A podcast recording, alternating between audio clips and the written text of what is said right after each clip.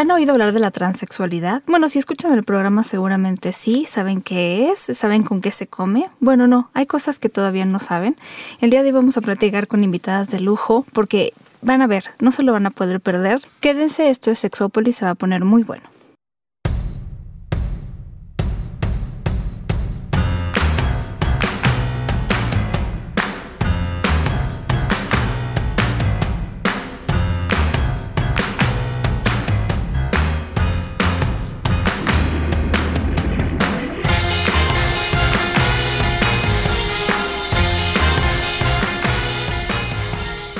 Hola, ¿qué tal? Bienvenidos y bienvenidas a Sexópolis. El día de hoy, Jonathan nos abandonó.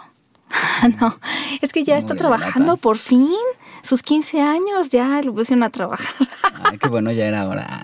Mi No. querido Rubén, Hola. tú ya no me siento abandonada porque estás tú aquí. Sí, ya estoy aquí. No le voy a quitar el lugar a Jonathan, por supuesto que no, Pero lo estás extraño sentado en mucho. tu silla. En su Pero silla. Jonathan, estoy en tu silla.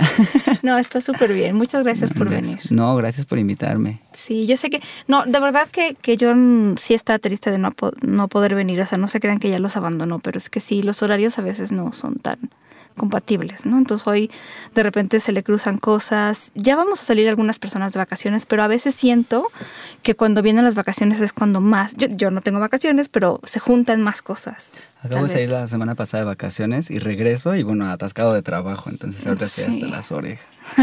Pero bueno, no importa. Pero siempre es un placer verte. Muchas gracias. De todos lados. Me gusta venir. Y ángulos, ahora del lado derecho mío.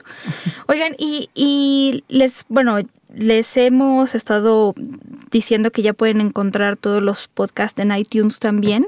Ya le encontré el clic para que iTunes me haga más caso de repente. Yo sé que no siempre va a subir las fotografías de, o sea, el- logo del programa, pero creo que no somos el único podcast al que le está pasando, entonces ya no sé qué pasa con iTunes. Pero sí, la verdad es que ya eh, no se tarda ni siquiera un día en, en cómo actualizar los podcasts. Ya ahí los pueden estar bajando. Ya se pueden bajar también de SoundCloud para la gente que le gusta bajarlos y llevárselos este, en la bici mientras, ¿no? Gym, a todos lados, también ya se puede. Y eh, síganos, acuérdense que estamos en Twitter como Sexópolis Radio y ya en Facebook tenemos algunas de las cosas que nosotros estuvimos platicando la semana pasada sobre arquetipos eh, para que ustedes se ubiquen y sobre todo para que ubiquen al vecino. Ya, yo ya ubiqué a Rubén. Ya. Y Pau hizo su lista. Yo ya hice mi lista. Sí, sí. hice- te fijas que las mujeres ni las pelé. Hice toda la lista de los hombres. ¿no? Me da gusto haber entrado en tu lista. Sí, Que y ya, y sí, sí te sientes Hermes, ¿verdad? Sí, soy Hermes, Muy bien. seguro. Bueno, por si querían saber, Jonathan también es Hermes. Increíble, Coincidimos, por eso estoy en su lugar ahorita. no es cierto. Oye, pues eh, tenemos dos invitadas de lujo y les agradezco mucho que hayan venido, porque Daniela, Vicky o Victoria, me gusta Victoria, la verdad tengo que decirlo, pero eh, gracias por venir y bienvenidas a esta cabina sexy. Gracias por invitarme. Igual, muchas gracias por invitarme. Se, se pone a veces más caliente, pero dependiendo también del día y la hora, pero también del tema. Y eh, las quisimos invitar justo porque fíjense que, bueno, el programa tiene al aire ya muchos años y hemos tocado muchos temas, pero eh, yo soy sexóloga, Rubén también, Jonathan, y lo que más nos gusta a veces también es escuchar eh, pues a gente que es experta en el tema y no necesariamente por haber estudiado sexología, ¿no? Y creo que en esto ustedes son expertas en el tema de la transexualidad. Les tocó de cerca, casi nada. Casi nada. Sí, prácticamente. Pero además, bueno, no sé, ya no voy a preguntar edades porque a mí no me gusta que me pregunten la mía. Pero em, empezaron, es algo que, a ver, contéstenme esta pregunta, porque creo que la mayor parte de las personas es algo con lo que tienen que lidiar desde que tienen uso de razón. Pues yo creo que en mi caso, en mi caso sí. Ajá. En mi caso, este, o sea, no era algo que yo dijera, este, o sea, que yo supiera que era una mujer, ¿no? Sino que simplemente era como algo que estaba mal, algo que no estaba bien y que nos checaba, ¿no? Sí, pero no, no era, o sea, no era tan. De hecho, por ejemplo, yo he estado en todas las clínicas de, de rehabilitación de tratamientos de, de trastornos de la alimentación de México. Te lo aseguro, todas. O sea, el otro día ya hice un recuento y pasé por todas. Y te lo digo porque los trastornos de la alimentación tienen que ver mucho con el cuerpo, ¿no? Claro. Entonces, en mi caso, por ejemplo, yo estuve pues con muchos especialistas y en realidad no era un tema, o sea, yo no sabía qué era lo que pasaba con mi cuerpo, yo solo sabía que no era mi cuerpo, ¿no? Así yo lo sentía. Entonces eso fue desde muy chiquita, ¿no? Pero no era algo consciente, o sea, no tenía así como, ah, soy trans. Eso me gusta, sí. O sea, yo cuando la gente me pregunta, oye, pero ¿qué es esto? Se nace. O, sea, si ves a una niña, una amiga mutua aquí de nosotras, que desde chiquita le decía a su mamá, oye, ¿qué es esto y cuándo se me va a caer? ¿No? Se refieren al pene. O sea, no es que haya leído un libro sobre sexología, sobre transexualidad, es que es algo que se siente aunque no le pongas nombre. Bueno, aunque yo en mi caso, por ejemplo, yo nunca tuve un tema con mis genitales. Yo ya tuve mi cirugía de reasignación en diciembre y yo me siento cada vez mejor, ¿no? Pero no, o sea, realmente no era como, como, o sea, era hostilidad hacia todo mi cuerpo, ¿no? Y este, y mis genitales en particular, pues no era algo que a mí me, me hiciera mucho ruido, ¿no? Pero este, pero bueno, finalmente yo decidí hacer la cirugía y bueno, yo no sola, fue acompañada de un psiquiatra y de un endocrinólogo y de mi terapeuta. Y para mí, pues ha sido una de las mejores decisiones de mi vida. Ay, qué padre. Sí, no, bueno, yo cuando veo eso digo, ay, que es una celebración completa. Sí, totalmente. ¿No fue muy doloroso? Eh, es que depende de cómo te va en la feria. Fíjate que no, la verdad no. Este, o sea, más bien eh, el tema de la cirugía es la rehabilitación, la, mm, el, posopera, el posoperatorio, ¿no? Y yo de hecho la verdad es que mi cirujano fue muy bueno, o sea, muy, o sea, con la cirugía estoy totalmente feliz, ¿no? Pero con el postoperatorio ya no estoy tan feliz, ¿no? Porque les falta como que les falta profesionalismo. Sí, sensibilidad. Esa es la impresión que a mí me da, ¿no? Entonces, este, yo sí sufrí un poquito el postoperatorio y este, pero la cirugía en sí, pues no, muy bien todo. ¿La hiciste aquí en México? La hice aquí en México. Excelente. Este, igual también ese dilema, porque finalmente es una cirugía cara. Y por ejemplo, en Estados Unidos yo fui a consulta con un médico y la cirugía costaba como 20 mil dólares ya con vuelos y todo el rollo, ¿no? En Tailandia cuesta igual como 20 mil, 25 mil dólares. Sí, porque Tailandia es muy famoso. Sí, es como la meca de estas. Pero no sé qué tanto sea marketing, no sé. La verdad es que este, yo me dejé asesorar por mis médicos. Pues mis médicos han visto a chicas que se han operado en, en Tailandia, en Estados Unidos, en México, en, en varios lados, ¿no? Entonces yo la verdad es que sí, sí me dejé como guiar y también sí como todo el tiempo con un como sentimiento de estoy haciendo lo correcto o debería de ahorrar más e irme a Tailandia o debería de ahorrar más e irme a Estados Unidos a operar, etcétera. Y este y, y, no hay información muy clara en México, o sea, como que no hay información clara de los cirujanos mexicanos.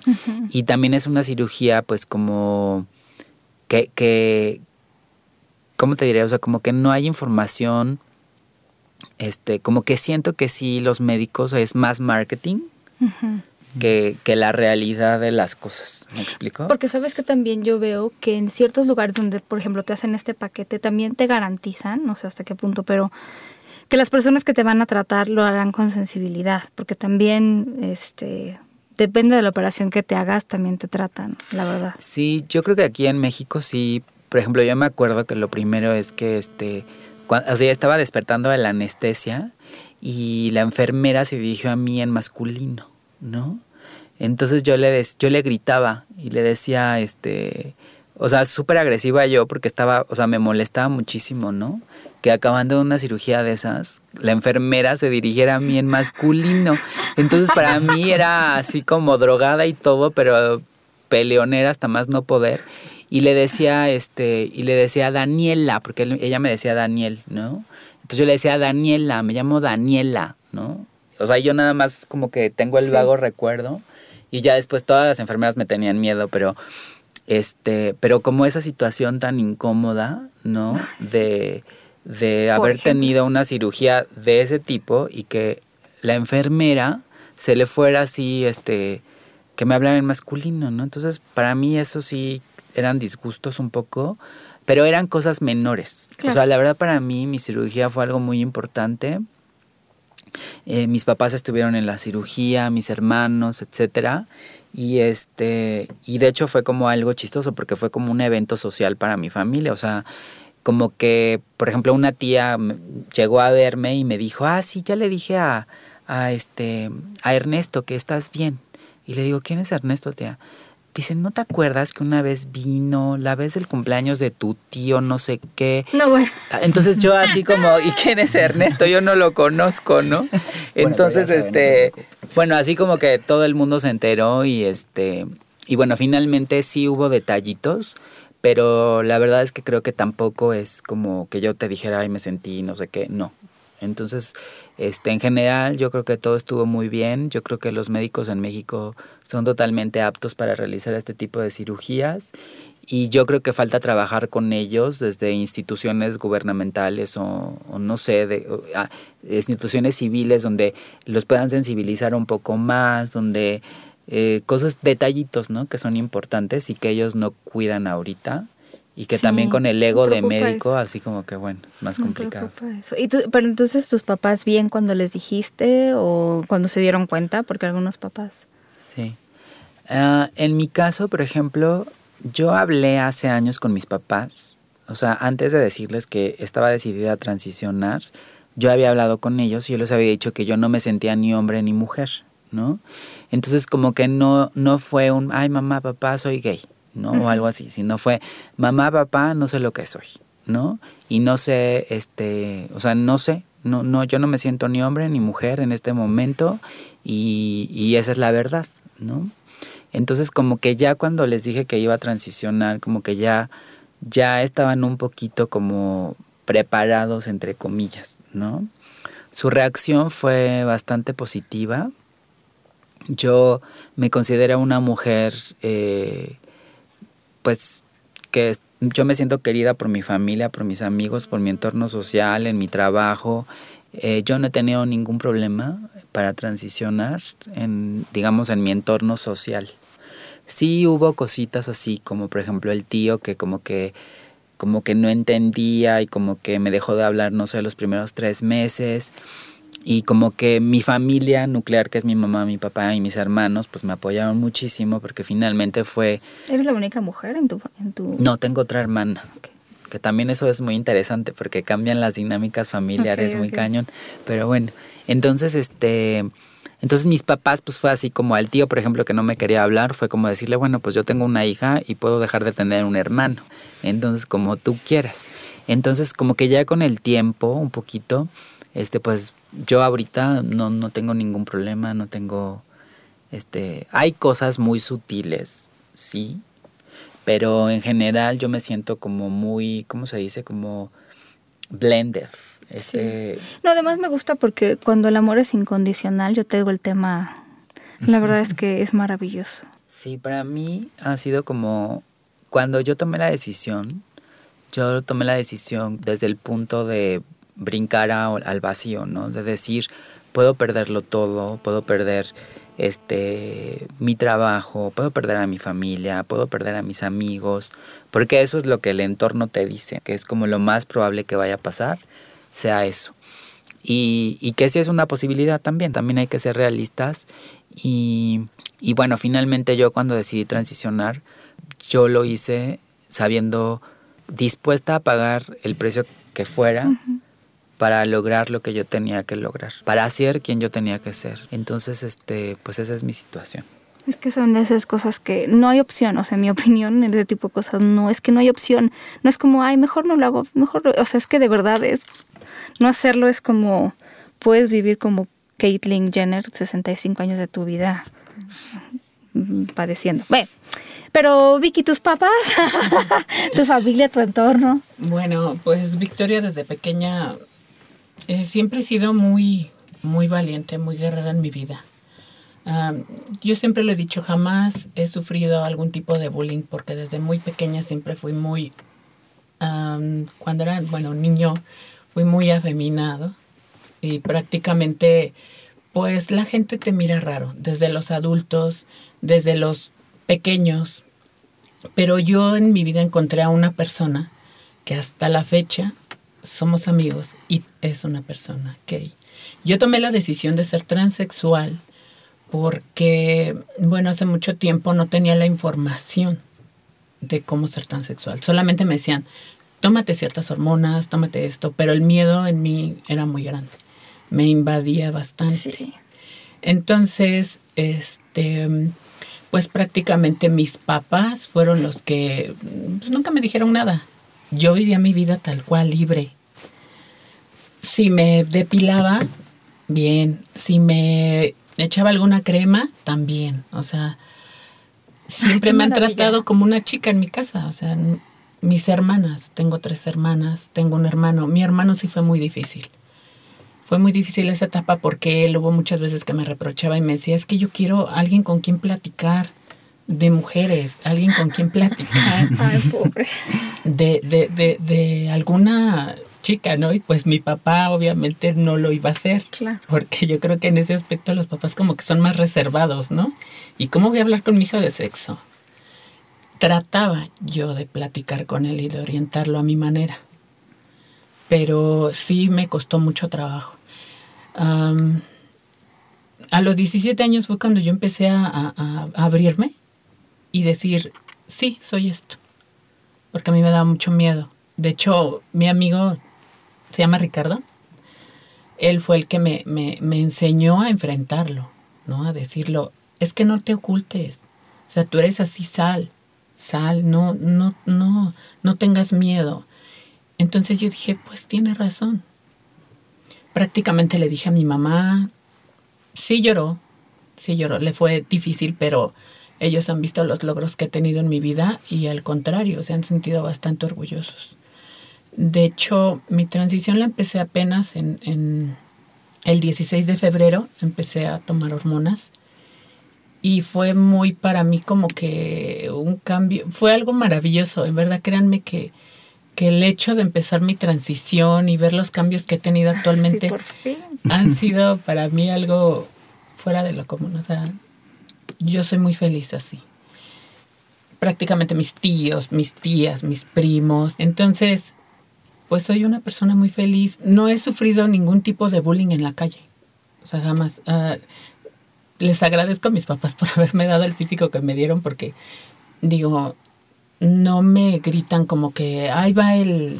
Sí, sí. El gay, que podría, ¿no? no, sé El por qué, pero la gente le encanta hacer eso. Entonces, no he sufrido mucho en ese aspecto como muchas chicas trans que, que he conocido, que han sufrido bastante. Y, y, en- y pues sí me gustaría también comentarles a, a aquellas personas que desean realizar una transición o que se sienten que, que están en el cuerpo equivocado, que lo hagan, que no se queden con esa con ese temor o ese miedo. Y a la edad que tengan, o sea. El temor y el miedo no existe cuando quieres ser feliz. Y en mi aspecto, en mi, en mi, en- bueno, en mi vida, pues, la verdad es que soy una persona, una mujer transexual muy feliz y plena. Sí, fíjate que, que esa parte a mí me interesa mucho porque de repente, eh, no sé, la gente luego decide vivir para los demás. Es que si yo hago esto, la gente no me va a aceptar o va a decir que yo qué. Y entonces, sí, el infierno lo estás viviendo tú por dentro y que los demás les vale. O sea, no te lo van a agradecer, no te van a dar una medalla. Al final, el infierno es tuyo, ¿no? Yo lo que he visto ahorita retomando un poco lo que decía Victoria, es que, digo, ustedes dos tienen como esta historia y wow, qué padre. Y ahorita las veo con sus sonrisas y digo, sí, son mujeres felices y lo que quieras. Pero yo sí he visto como algunas personas que desde pequeñas comienza como esta cuestión de, híjole, es que no me siento cómoda con mi cuerpo. No estoy cómoda con mi cuerpo, no estoy cómodo con mi cuerpo, ¿qué pasa? Y entonces primero hay como esta confusión, ¿no? De qué onda, qué está pasando. Y entonces, pero si es porque no me gusta el cuerpo porque no sé, estoy gordito, o porque estoy alto, porque estoy flaco, o simplemente porque es de otro La género, totalmente. ¿no? Y luego, cuando comienzan como ya con todas estas, eh, con las actitudes, o como a querer como desempeñarse, o no sé, es que a mí me gustan los juegos, las Barbies, ¿no? Pero es que tú no debes de jugar Barbies porque tú eres niño, y quién sabe qué. Y entonces comienza, ahora no solo estoy luchando contra mi confusión, sino que todo el mundo me dice que no estoy bien. Sí, ¿no? claro, tienes toda la razón, porque no nacemos confundidos. O sea, la situación es rara, pero sí te, te acrecenta la confusión de repente, ¿no? Claro, con Bueno, todo lo solo, por ejemplo, yo ahorita estar aquí es algo que a mí me ha costado mucho. ¿no? O sea, no es así de que ya ahorita soy Daniela y yo tengo ahorita 36 años y yo Pues una empecé una chicuela. Yo empecé este, yo empecé mi transición a los 34 años y yo la verdad sí tenía como una sensación de o sea, yo tenía una prisa, o sea, porque decía, puta, o sea, ya tengo 34 años, este, ¿qué vida útil de mujer me va a quedar? O sea, me tengo que apurar. Entonces, este, lo que quiero decir es que para mí, mi infancia fue muy difícil, fue muy fea. Este, o sea, tengo episodios así muy, muy tristes. Este, y yo sufrí mucho. O sea, yo realmente sí, sí sufrí mucho. Y mi adolescencia, pues más. Yo aparte fui a un internado de hombres. Este. Entonces, bueno, fue, fue realmente traumático, ¿no? Entonces, bueno, finalmente yo ahorita ya. Digo, también he estado como. ¿Te sirvió para comprender la, la mente masculina? Pues no, fíjate que no, porque. Nadie los entiende, ¿verdad? no es cierto. Fíjate que Es a, veces algunas amigas me dicen, ah, pues es que como tú fuiste hombre, y le digo, yo nunca fui hombre, ¿no? Entonces, este, esa parte a la gente también como que no le gusta que la diga. Por ejemplo, No, pero sí es importante. en ¿no? el, no, pero me refiero en el ambiente también, en el ambiente trans y todo así. Bueno, yo así le saco chispas cuando les digo, yo soy una mujer sin apellido. O sea, yo no soy una mujer transexual. Yo soy una mujer y punto, ¿no? Y, y, y ese, ese, esa parte como que a la gente le cae de peso, como que le hace mala digestión, no sé qué, porque la gente lo que quiere escuchar de mí es que yo le diga, ah, yo soy una mujer transexual y yo sé perfectamente bien que yo no voy a ser una mujer pues como Biológica o... biológica, como, ¿cómo te llamas? Perdón? Paulina. Como Paulina. Eh, Lo cual es una estupidez, porque a ver, o sea, yo siempre lo he dicho, el género no te lo dan ni los órganos sexuales. O sea, yo no tengo matriz y yo no soy menos mujer que... O sea, a mí me parece que ser mujer es la identidad de género. La identidad de género es que te sientes tú. Porque si yo ahorita le digo a Rubén, oye Rubén, este, bueno, no te lo deseo, pero este, eh, si, si perdieras el pene en un accidente ya no serías hombre. No, te estoy tocando madera. En sí, no, no quiero perder mi pene. Pero Sería- sí, no, seguiría por siendo hombre. o sea, la verdad es que hombre, la claro. identidad de género es lo que te da el género, ¿no? Y entonces sí, digo, desde ahí nunca, eso es biológico, o sea, está en el cerebro, se establece eh, en los primeros meses de la vida, entonces eh, biológico pues sí es. Sí, o sea, lo que quiero decir es que desde mi punto de vista yo siento que hay mucha ignorancia respecto, y aparte de este tema en particular, yo creo que es un tema que confronta muchos otros temas, inclusive de la diversidad, porque cuestiona la misoginia, cuestiona la homofobia, cuestiona em, el machismo, o sea, son muchas cosas. Entonces, por ejemplo, a mí, este, eh, hubo una época en mi transición en la que no salía, si no salía así súper maquillada, si no salía así con mis extensiones, si no salía perfecta. O sea, Entonces, entonces finalmente después yo dije, o sea, fue como una estrategia, pero al final de cuentas yo me di cuenta que yo no soy una mujer por pintarme las uñas, No, o yo no soy una mujer por ponerme rímel, o por maquillarme, o por verme bonita, o por verme Pues femenina, ¿no? culturales. Simplemente, a mí sí me ha costado un poquito de trabajo como sensibilizar a la gente y decirle, o sea, yo soy una mujer y punto. Nada más, o sea, no te compliques las cosas, soy una mujer y ya. Y no necesito como esa parte de, de tenerme que poner muchos accesorios, porque creo que las mujeres en general lo hacemos, y este, y ponernos muchos accesorios, muchas cosas como para que nos vean, en especial los hombres. Entonces, por ejemplo, desde los tacones, o sea, los todas, todas, absolutamente todas las mujeres que llevan tacones sufren. Todas. Sí, sí. Todas. Ajá. Y, y yo la verdad es que sí me he cuestionado mucho. Yo la verdad es que no voy a como a, a salir de una jaula para ahora meterme a otra y que ahora mi papá casi casi no me deje salir si no salgo como Barbie. Entonces, este, lo único que quiero decir es que no necesito maquillarme ni necesito tampoco verme hiper femenina para que el otro me valide como lo que soy, que soy una mujer. Y si el otro no me quiere validar o, o no me quiere ver por lo que soy, pues es problema del otro. ¿no? Pero sí es cierto, cuando- bueno, tú que conviviste tanto con hombres, sí lo decían, o sea, sí te puedo apostar que de tus compañeros en ese en esa época en la que estuviste en esta escuela, sí de hablaban de como de que las mujeres así son las que son como más atractivas, tal vez. Sí, o sea, porque, bueno, por ejemplo, yo ahorita estuve como en, estoy en un, o sea, estuve como, por ejemplo, ya no salía maquillada, dije, o sea, a mí me vale madres, o sea, yo voy al súper como cualquier chava, no tengo que salir así Sí. súper arreglada, Superproducida. súper producida hasta para ir al súper. como muchas pacientes ahorita que llegan así como en cero, apenas van a comenzar con su transición y si llegan como con esta idea de me voy a tomar el chocho y el día siguiente voy a hacer Barbie. Forzosamente nos tenemos que ir por Barbie y yo quiero tener, bueno, los pechos hasta acá y, y- y el cabello larguísimo y, y no necesariamente tiene que ser eso, es lo que yo les digo, a ver, lo que te hace una mujer tampoco no es nada más un chocho, que te hace en realidad es absolutamente todo lo que eres.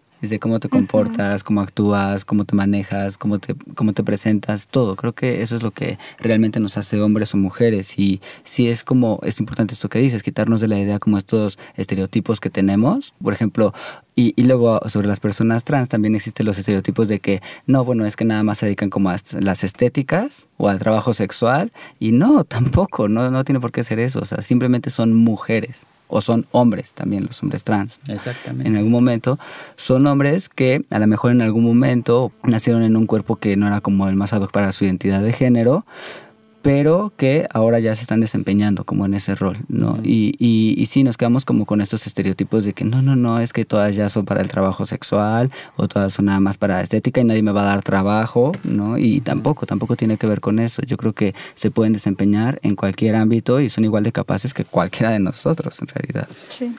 Yo creo que si a mí, desde mi infancia, me hubieran dicho, eres una mujer y este es tu cuerpo, pero, o sea, y me hubieran educado como la mujer que soy, sin ningún tema, sin nada, yo creo que No hubiera habido ningún no hubiera problema. pasado nada. Es lo ¿no? que es lo que hace ratito comentaba, ¿no? Que dice Pablo, lo que me ha- lo que te hace mujer es, es, es el género en realidad, ¿no? El, el cuerpo, pues ya nacemos con él, pero si realmente nos esperamos a lo del género, Sí. que son todas estas cuestiones sociales, ¿no? De que las mujeres hacen esto y esto y lo otro. Y el problema real es que estamos como en una sociedad bien, bien dicotómica. Ay, o no sea, sé, yo no me puedo imaginar creciendo y que me dijeran, no, no eres mujer, no eres mujer. O sea, como que, que- exacto, eso, eso suele ser como bastante frustrante, yo he visto en, en las personas. Sí, yo creo que hay mucha confusión también, pero no, es- o sea, es como el entorno y todo. Entonces, no es que, por ejemplo, cuando estaba considerada una enfermedad mental, pues claro, que si, quizás si tú veías las estadísticas y tú veías el porcentaje de suicidios o la tasa de suicidios de las personas transexuales o, o, o sí enfermedades, este, este, ¿cómo se dice? Sociópatas, psicológicas, etcétera, pues es obvio cuando estás en un entorno agresivo, o sea, cualquier Sí. persona, sea lo que sea, si está en un entorno agresivo, este, etcétera, etcétera, pues obviamente va a ser así. Entonces, bueno, yo finalmente yo como mi statement es simplemente que, que no, o sea, como que no hay tema, ¿no? O sea, soy una mujer y sí me aferro como a eso, como soy una mujer y punto, ¿no? Claro. Y ya. Y, y te digo, si me hubieran educado de otra manera, quizá como en los países ahorita de Noruega y esos de que ya como la división entre, el gen, entre los géneros ya, ya no es tal, se va perdiendo, se va difuminando y pues cada quien es como quiere ser, digo, tampoco están en el paraíso, ¿no? Pero, pero este, pues no sé qué historia sería ahorita, ¿no? Pero bueno, también aquí me tocó vivir, bajo estas circunstancias me tocó vivir y acepto también esa parte, ¿no?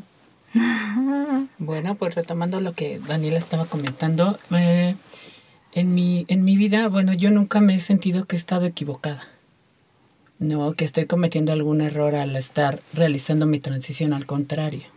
Yo siento que toda mi vida ha estado correcta, porque siempre me he sentido una chica. Entonces, el que lo retome y lo haga realidad me vuelve mucho más, más completa y mucho más feliz.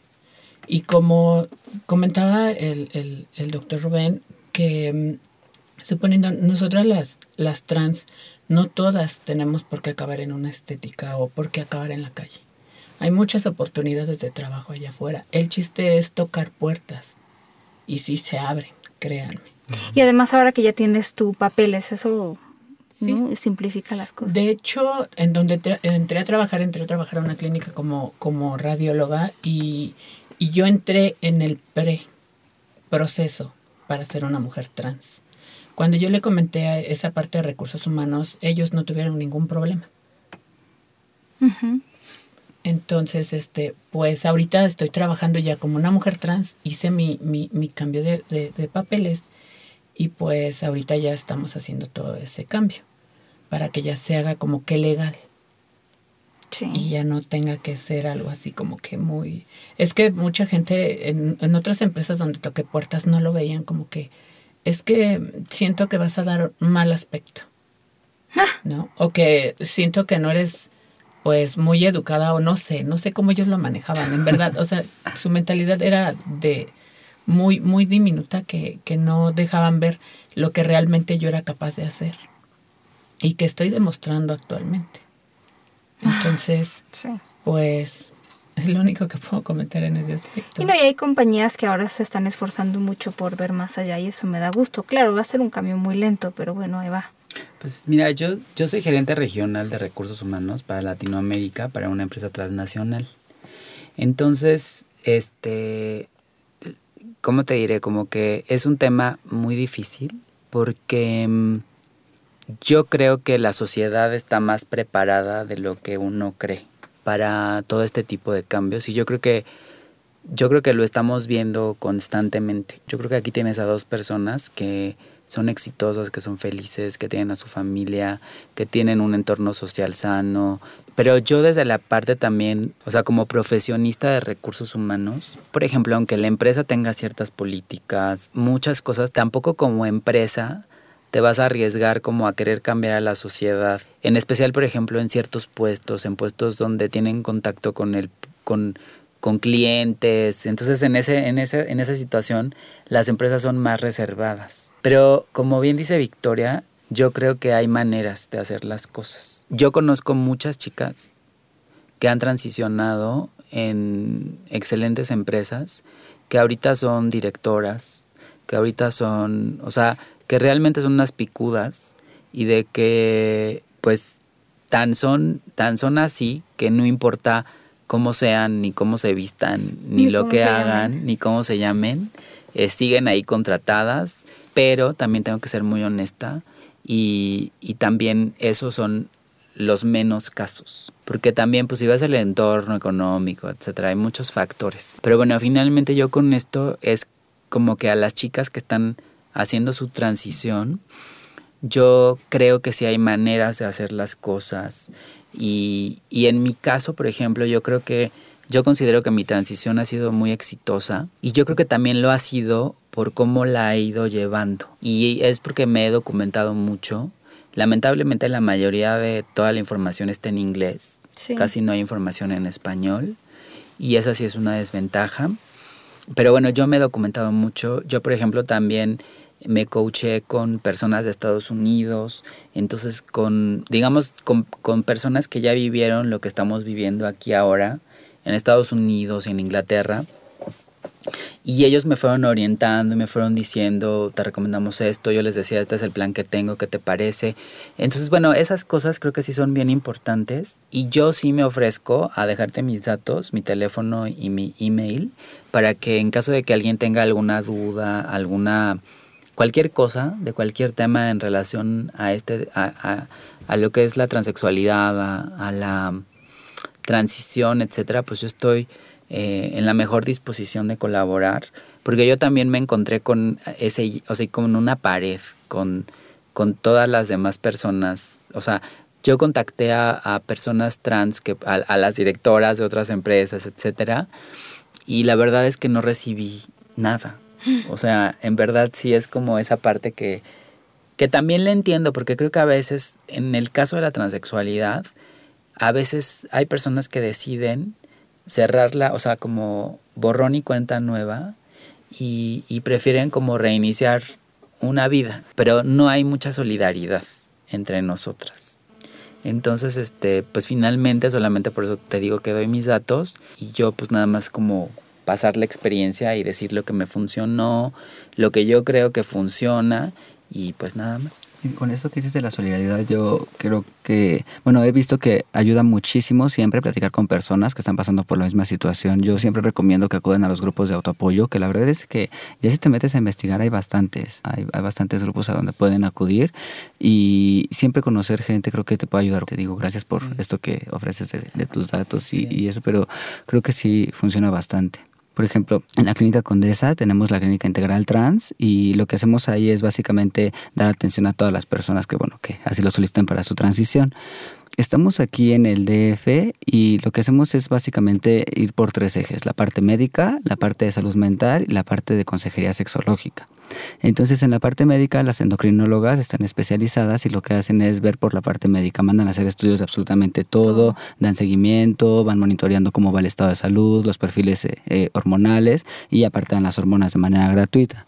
En la parte de salud mental, bueno, siempre es súper importante también llevar como una, una pues un seguimiento, solo como para ver qué onda con esto de las emociones, pues digo, a final de cuentas estamos hablando, ¿no? Que las personas sufren rechazo, sufren discriminación, sufren como muchísimas eh, oposiciones durante toda la vida. Entonces es trabajar esas emociones primero y también, bueno, con el tratamiento hormonal pueden verse alteradas las emociones de repente y entonces también como trabajar Es esa parte. acompañamiento que es buena idea. Y finalmente en la parte sexológica lo que estamos haciendo un poquito es eh, apoyar a las personas en la experiencia de vida real. Estas personas que de plano llegan así como en 000, ¿no? Que yo, hola, soy Rubén, pero siempre he sentido que soy una mujer y yo me siento mujer, entonces ahí comenzamos de cero. Un poco la idea de la experiencia de vida real no es para nada detener el proceso hormonal, es justamente comenzar a lo que decía hace rato, a ver, lo que te hace una mujer no es el chocho. Y ¿no? tienes Lo que, vivirlo, ¿no? Mujer En eso consiste. es comenzar a vivirlo. Bueno, la, la chocho, la, la- la hormona, la pastilla, y entonces, eh, o, o lo que se tomen. Entonces, bueno, lo que hacemos es justamente eso, comenzar a insertarnos en la sociedad, porque también es desde cómo lo abordo con los papás y con la familia. Y entonces yo eh, un poco les digo, a ver, por ningún motivo voy a justificar lo que te diga tu mamá, pero un poco tratando de ponerme un poquitito de su lado y comprendiendo, digo, también es fuerte. Al final de cuentas, tendemos a las personas, a las personas que ya van a hacer, a su transición, pero ¿quién atiende? A la mamá y al tío y al sobrino y al hermano, que también están como viviendo esta parte y que también están con, crecieron con una educación, crecieron en una sociedad Sí. dicotómica y que también de repente es fuerte. Entonces, eh, un poco la invitación es si bueno, a, las a, las- a los papás, justamente también comenzar a acercarse y buscar orientación. ¿no? Yo, yo he recibido muchos papás que si llegan y dicen, es que no sé qué hacer porque mi hijo tal, ¿no? Entonces ya como comenzamos a platicar y sí creo que ayuda bastante sensibilizar también a los padres, porque entonces cuando tienen un apoyo, y, y si es de la familia nuclear, bueno, mucho mejor, porque entonces Claro. el desempeño es excelente. Como decías, ¿qué, qué tan fácil podría ser desempeñarse en un ambiente hostil? Para cualquier persona. Para cualquier persona también. ¿Y cuál es el proceso legal ahorita en Para la Ciudad de cambio de México? nombre, Ajá. eh, en realidad ya es súper sencillo porque ya no se tiene que llevar un juicio como tal. Lo, lo que tiene que hacer, los pasos serían comunicarte por, eh, por vía telefónica a las oficinas de registro civil, eh, obtienes una cita, te la dan, yo creo que no tardan mucho Diez tiempo, días. como en 10 días, vas con un acta, eh, una copia certificada de tu acta de nacimiento, comprobante de domicilio y tu INE o tu IFE y te hacen llenar una solicitud con, en donde tienes que establecer cuáles son los datos que vas a cambiar, pones tu nombre y, y- y el sexo en este caso y ya entra y más o menos cuánto tardan en darte la... 10 días. 10 días también, y ya con eso, ¿no? Obviamente eso sería nada más para cambiar el acta de nacimiento, pero bueno, ya con eso tú puedes comenzar a llevar a cabo todos los demás trámites como el IFE, la, la licencia de Y conducir. los estudios, etcétera. supongo, ¿no? Sí, te- claro, el, el título, si es que tienes, o, o en el grado que vayas cursando, llevarlo a la escuela, al trabajo. Pues algo que me encantó sobre mi, mi transición fue el que existiera una clínica donde nos orientaran. A mí me han contactado muchas chicas de otros países. Eh, me metí a una página, Facebook, eh, de, de hecho, de, de gente trans. Me, me contactaron de, de Perú, me han contactado de varios países en los cuales me preguntan a mí qué medicamento tomar. Yo lo único que les comento es que tienen que, tienen que ser bajo supervisión, Supervisión. médica, que es lo, lo importante. Porque yo también llegué a tener amigas trans las cuales me comentaban, inyectate esto, hazte esto, hazte el otro, pero realmente no, o sea, yo veía, y hasta la fecha vemos también mucha, muchas chicas trans que han fallecido por ese tipo de cosas que realizan. Entonces yo, yo también ah, estoy feliz de haber estado en este país donde pues se abrió una clínica hasta cierto punto machista, porque todavía seguimos siendo un país muy machista, pero se nos abrió esa oportunidad a las personas trans y eso la verdad es que es muy, muy, muy padre. Y más porque en otros países no lo, no lo cuentan, o sea, es muy, para ellas es más difícil luchar contra eso, ¿no? Sí, qué difícil. Y bueno, ahí nada más es un lugar. En realidad hay varias asociaciones que también proporcionan atención y que hay grupos, por ejemplo, Salud Integral. También este, ahí tiene, tiene incluso un grupo de, de apoyo, esa asociación. Entonces creo que se basa, digo, básicamente pues lo importante sería esto, comenzar a buscar ayuda. A lo mejor si en casa no estoy teniendo la mejor respuesta o no me siento como con toda la confianza, quizá buscar ayuda profesional también podría ayudar bastante. Sobre todo porque, digo, tengo que decirlo, pero de repente hay papás y mamás que no les gusta algo que hacen sus hijos, puede ser cualquier cosa, no están de acuerdo, no lo entienden. Y entonces lo primero que hacen es buscar precisamente es entrar en este conflicto, amenazar y juzgar y entonces pensando que, que, los hijos y las hijas van a dejar de hacer lo que quieren o lo que son. O buscan atención profesional para hacer que sus hijos cambien, ¿no? Sí. Y se corrijan por el buen camino, quién sabe qué, no, a ver, o no sea, hagan no eso porque puede. es súper, o sea, la verdad es que solo ponen más complicaciones a lo que de por sí puede ser un proceso, pues, ¿no? De muy, muy Complicado. importante, a lo mejor a veces complicado, sí. Creo que sí. Otra cosa que yo también de repente me gusta sugerir es, si tú te sientes segura en ese momento, hazlo. Date la oportunidad a ti de hacerlo, porque también muchas eh, pacientes como que se detienen de repente, es que no sé, es que quién sabe qué, es que, y si se lo digo y no se lo digo, o cómo lo voy a manejar con los niños chiquitos, o, o muchas cosas. Entonces, a veces es más como de las mismas co- complicaciones que se idean a sí, Sí, mismo, sí, sí. ¿no? De lo difícil que en realidad puede llegar a ser. Muchas veces cuando lo llegan a platicar con algunas personas, bueno, reciben unas respuestas Sí, lo que decía Daniela, ¿no? A veces el mundo está más preparado de lo que pensamos. Me choca la gente que dice, no, es que todavía no estamos preparados. Pues, a ver, nunca va a pasar un día en el que todo el mundo se va a despertar y va a salir de sus casas y decir, ya estamos todos preparados, ¿qué es lo que viene? o sea, los cambios se van dando a veces así sobre la marcha y graduales. Basta. Y en esto del amor, digo, pueden, pueden contestar o no, pero ¿cómo les ha ido en la vida? Pues, pues bien.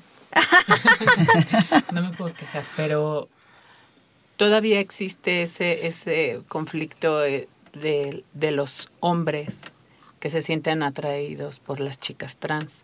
Ok. Ellos sienten que son en ese momento gays, pero psicológicamente no sé cómo comentarlo porque no soy psicóloga, pero ah, he leído varios, varios fragmentos de, de, de doc- bueno, de escritos que han hecho sobre, sobre personas que, que se sienten atraídas por mujeres trans o hombres trans. No se deben de considerar como gays. Prácticamente son personas heterosexuales. Sí, sí. Entonces, ahí en ese aspecto sí quisiera ser un poquito clara que la, bueno, al menos las personas que con las que han dado mis últimas dos parejas han sido personas heterosexuales. Tú eres hetero. Bueno. Sí. Sí. Yo no sé si lo quería contestar o no, pero sí. Perdón, Sí, diré es que esto es así como que es muy es un tema muy largo, muy complicado el hablar sobre una mujer trans, ya sea heterosexual, porque también existen las mujeres trans bisexuales y las mujeres trans, se podrían decir Homosexual. Homo. homosexual. Es que eso es muy importante. O sea, una cosa es tu identidad de género, ¿no? Como yo me percibo como hombre otra mujer. Y, y, y lo que te gusta es completamente aparte.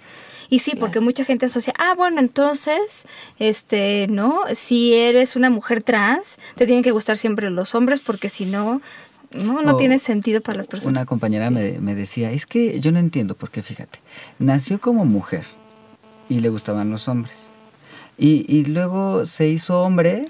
y le siguen gustando los hombres. Y entonces yo no entiendo. ¿Para qué lo hace? O sea, ¿para qué se cambió? Si Sí, le siguen es gustando. Y yo así, porque no tiene absolutamente nada, que, ver, ¿no? Lo, que te que ver. guste Y a no, lo no que eres en realidad. deporte, sí. ¿no? Ajá. Pero también queda perfectamente, digo, casi siempre todo el mundo lo asocia. ¿No? Entonces tienen que gustar los otros, ¿no? Y no, no, no tiene que ser así. Claro, eh, vemos que, o sea, sí, claro, las mujeres solo existimos para que nos gusten los hombres, ¿no? Digo, perdón, pero es que me suena un poco así. O sea, Vicky nada más existe para que le gusten los hombres. Todo esto que viviste es para los hombres, ¿ves tú? Pues ese es el machismo absoluto. Absoluto, ¿no? sí. Y también, este, eh, esta, o sea, porque tal parece que las mujeres transexuales son evaluadas en, en torno a qué tan pasables son y qué tan bonitas son. Sí, Entonces, pasar es, nada más explica esto. para- Pasar es, es que nadie se dé cuenta que eres transexual, ¿no? Entonces, ¿y qué tan bonita eres, no? Entonces, este, bueno, finalmente ese es como ahorita como el, pues como el parámetro, ¿no? De que si eres una mujer transexual exitosa o no, etcétera. Pero bueno, yo quería contestar lo de la pareja, porque yo creo que sí es un tema eh, súper, o sea, súper, ¿cómo te diré? Que en todo el mundo, no solo en México, este, porque por ejemplo a mí me gustan los hombres heterosexuales. Y este, a mí me gustan los, los, los hombres heterosexuales. Y finalmente es, yo quisiera contar una anécdota. Un, mi mejor amigo es, es una, es- tiene un doctorado y es una persona súper brillante. Y cuando yo empecé, y él es gay. Entonces, mi amigo me decía, pues es que también son gays, ¿no? Y le decía, pero ¿por qué, ¿por qué son gays? ¿No? No. Entonces, ah, yo, yo la verdad, yo sí le dije, es que si tú dices eso, entonces, ¿en qué lugar me pones a mí? ¿Y a él? O sea, porque a él no le atraían los hombres. Digo, si es gay, entiendo que le atraían los hombres. Sí, pero me refiero a que para él, Claro. eh, él, yo no era una mujer. O sea, como que él en su cabeza, yo hiciera lo que hiciera, ajá, yo siempre iba a seguir siendo un hombre o iba a tener como una esencia de hombre o no sé qué onda. Y la realidad es que no. Entonces creo que esa parte sí es muy difícil y es muy injusta para los hombres. Porque se pierden de mujeres como yo. ¿No? Este. Bueno, pero eso es que los gays nos perdamos de mujeres como tú, ¿ves?